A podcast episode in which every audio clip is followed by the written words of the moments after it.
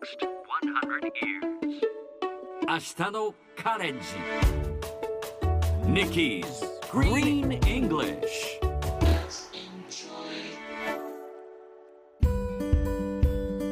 Hi everyone! ここからは地球環境に関する最新のトピックスからすぐに使える英語フレーズを学んでいく Nikki's Green English の時間です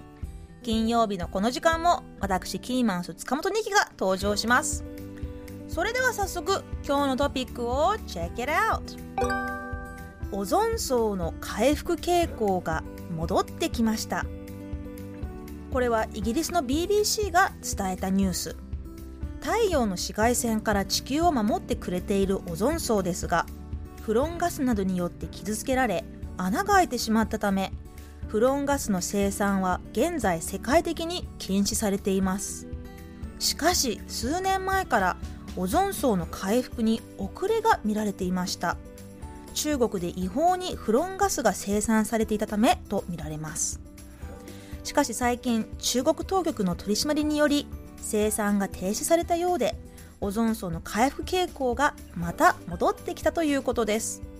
このままオゾン層が回復し続けることを願います。さて今日のこのニュースを英語で言うとこんな感じ。The recovery trend of the ozone layer has returned 今日は The ozone layer をピックアップしますオゾン層という意味ですスペルは O-Z-O-N-E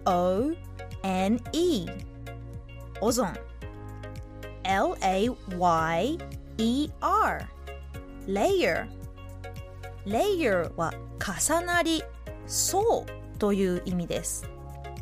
オゾン層は大気の層のうちの一つだ The ozone layer is one of the layers of the atmosphere オゾン層は有害な紫外線から私たちを守ってくれている The ozone layer protects us from harmful UV rays ちなみに紫外線は UV rays UV はウルトラバイオレットの略です。それでは今日はオゾン層をみんなで言ってみましょう。Repeat after Nikki Ozone layer カタカナではオゾンですが英語の発音はオゾンといった感じです。もう一度。The ozone layer layer は L と R が入っているので発音に要注意ですね。The ozone layer 最後にもう一度ニュースをゆっくり読んでみましょう。オゾン層の回復傾向が戻ってきました。The recovery trend of the ozone layer has returned 聞き取れましたか？しっかり復習したい方はポッドキャストでアーカイブしていますので通勤通学お仕事や家事の合間にぜひチェックしてくださいね。